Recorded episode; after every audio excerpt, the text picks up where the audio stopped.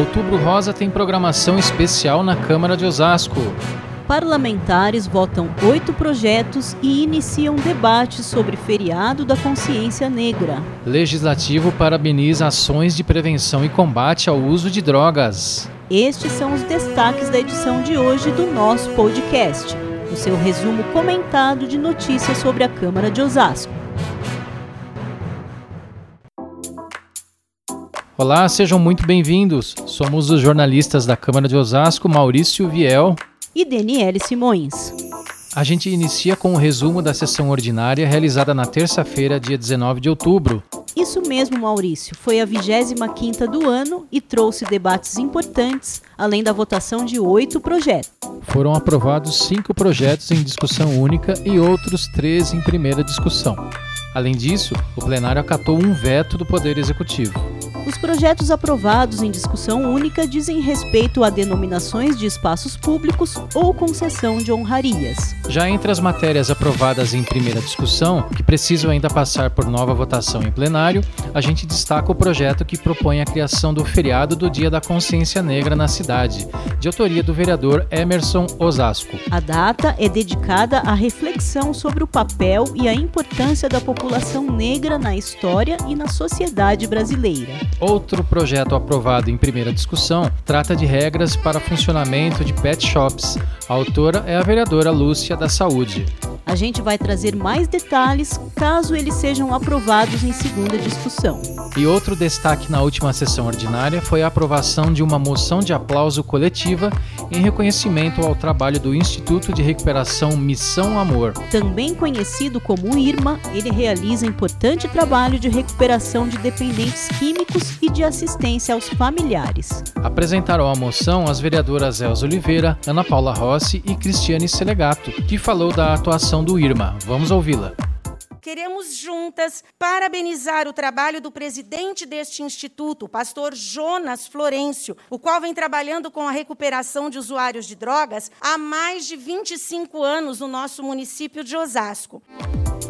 O documento gerou um debate em plenário sobre a importância do trabalho de prevenção e combate às drogas. Esse trabalho, em breve, vai ganhar um importante reforço com a criação de Centro de Reabilitação Municipal em parceria com o Conselho Municipal de Políticas Públicas sobre Drogas.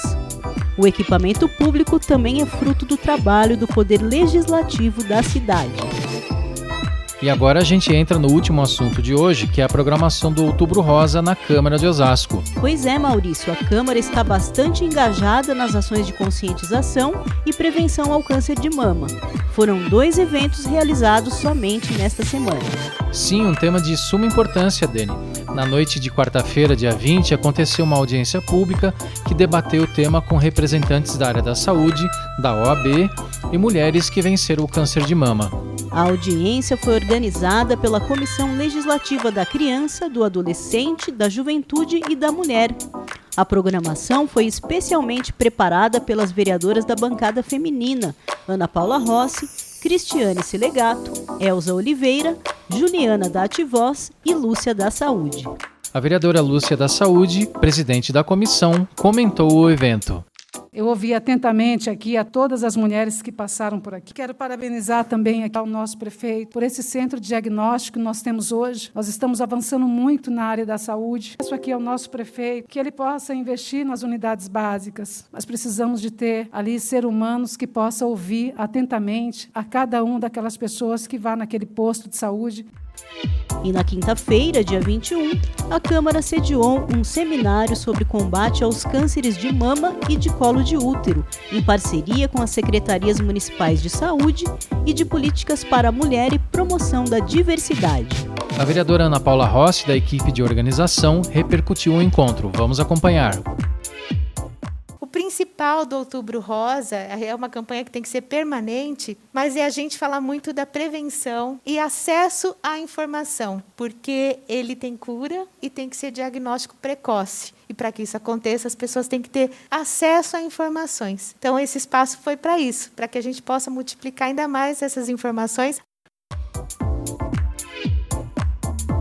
E antes de encerrar, a gente lembra que a campanha de arrecadação de lenços para mulheres com câncer segue aqui na Câmara até o final do mês. Participe você também.